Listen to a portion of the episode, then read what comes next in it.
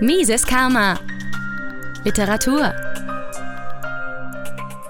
Das Versprechen des Kapitalismus von Carrie MacDonald.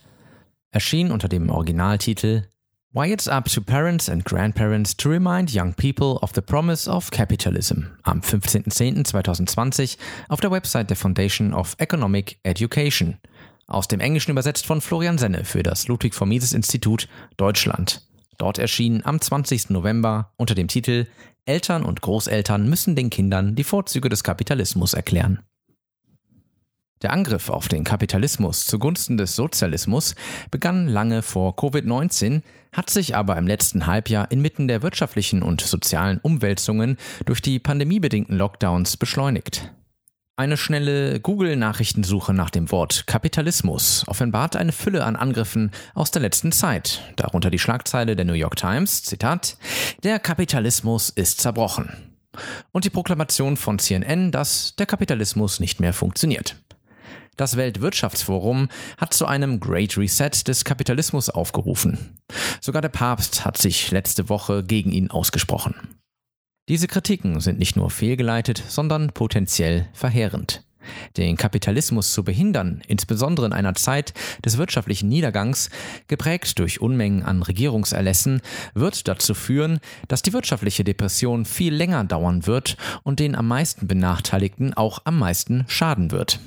Der marktwirtschaftliche Kapitalismus ist der größte Erzeuger von persönlicher und wirtschaftlicher Freiheit, Wohlstand und Fortschritt, den es auf der Welt gibt. Es ist wichtiger als je zuvor, den Kapitalismus gegen seine Angreifer zu verteidigen und der jungen Generation seine Vorzüge beizubringen.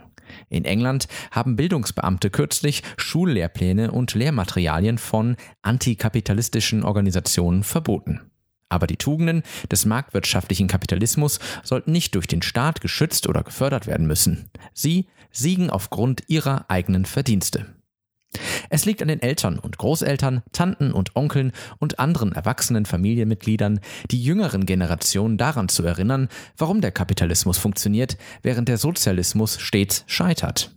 In den Schulklassen und unter ihresgleichen durch soziale Medien und populäre Websites werden junge Menschen zunehmend mit Bildern und Botschaften überschwemmt, die sie in Richtung Sozialismus und weg vom Kapitalismus lenken. Sie hören, dass der Sozialismus den Menschen hilft, während der Kapitalismus ihnen schadet. Dabei zeigt die Geschichte das genaue Gegenteil. Die Familien müssen wieder Verantwortung für die Bildung ihrer Kinder übernehmen, einschließlich der Klärung der Frage, warum der Kapitalismus den Sozialismus in den Schatten stellt. Tatsächlich ermöglicht die Pandemie und ihr System des Fernunterrichts via Zoom den Familien einen genaueren Blick darauf, was ihre Kinder tatsächlich lernen, einschließlich Lehrplan und Lehrmaterialien wie die aus dem 1619-Projekt der New York Times, die kapitalismusfeindlich sind und von einigen Akademikern als falsch angefochten wurden. Dies kann eine Gelegenheit für Eltern, Großeltern und anderen Angehörigen sein, den Kapitalismus gegenüber jungen Menschen zu verteidigen. Freiwillige Zustimmung schlägt Zwang. Laut einer Gallup-Umfrage von 2019 finden Millennials und Angehörige der Generation Z, zwei Altersgruppen unter 40, den Sozialismus heute ebenso attraktiv wie den Kapitalismus. Dies ist ein dramatischer Wandel in nur einem Jahrzehnt. Im Jahr 2010 bewerteten etwa zwei Drittel der jungen Erwachsenen den Kapitalismus positiver als den Sozialismus. Eine andere kürzlich von YouGov durchgeführte Umfrage stellte ebenfalls eine Verschlechterung des Kapitalismus zugunsten des Sozialismus unter jungen Menschen fest. Diese Umfrage ergab, dass 70 Prozent der Millennials sagten, dass sie wahrscheinlich einen Sozialisten wählen würden. Glücklicherweise betrachten Amerikaner über 40 den Kapitalismus durchweg als dem Sozialismus überlegen, obwohl Gallup darauf hinweist, dass die Popularität des Sozialismus auch bei dieser Altersgruppe gestiegen ist. Generation X und Babyboomer müssen die jüngeren Generationen an das Scheitern der sozialistischen Ideologie und das Versprechen des marktwirtschaftlichen Kapitalismus erinnern und sich auch selbst an diese Wahrheiten neu erinnern. Vor nicht allzu langer Zeit habe ich auf meiner Facebook-Seite etwas über den Sozialismus gepostet und eine Person kommentierte, dass sie die Sozialismus-Definition in einem Online-Wörterbuch nachgeschlagen habe und dort eine positive Definition fand. Zitat: Eine politische und wirtschaftliche Theorie der sozialen Organisation, die dafür eintritt, dass die Produktions-, Verteilungs- und Tauschmittel der Gemeinschaft als Ganzes gehören oder reguliert werden sollten. Zitat Ende. Was ist daran falsch? fragte sie sich. Sollten wir uns schließlich nicht alle um unsere Gemeinschaft kümmern, miteinander teilen und uns gegenseitig zur Rechenschaft ziehen? Meine Antwort darauf lautete, warum sollte die Gemeinschaft meine Arbeit oder die Früchte meiner Arbeit besitzen oder regulieren? Meine eigene Arbeit und ihre Früchte sollten mir gehören. Dies kann hart, gierig und individualistisch klingen und deshalb ist der Sirenengesang des Sozialismus für viele so anziehend. Worte wie Gemeinschaft, Fürsorge und Teilen sprechen unsere Gefühle an. Wenn man allerdings genauer hinschaut, stellt man fest, dass der Sozialismus auf Zwang basiert.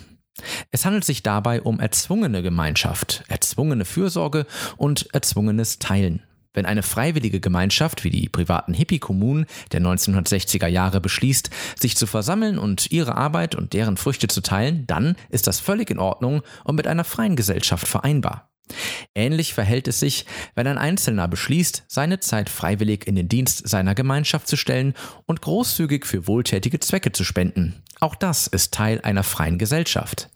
Aber wenn eine Gemeinschaft den Einzelnen zu teilen und Fürsorge zwingt, indem sie seine Arbeit und deren Früchte enteignet oder reguliert, so hat dies nichts von Großzügigkeit. Es ist Nötigung, schlicht und einfach. Im Gegensatz zum Sozialismus basiert der Kapitalismus auf Zustimmung und Zusammenarbeit. Es handelt sich dabei um ein System des freiwilligen Austauschs zum gegenseitigen Nutzen.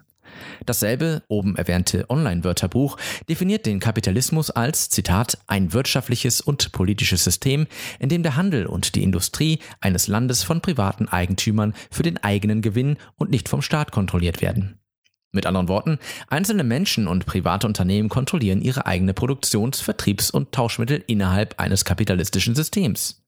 So schrieb der renommierte Wirtschaftswissenschaftler Thomas Sowell 2016, Zitat, Sozialismus klingt großartig. Er hat schon immer großartig geklungen und er wird wahrscheinlich auch immer großartig klingen. Erst wenn man über die Rhetorik hinausgeht und anfängt, sich mit den realen Tatsachen auseinanderzusetzen, erweist sich der Sozialismus als eine große Enttäuschung, wenn nicht gar als eine Katastrophe. Zitat Ende.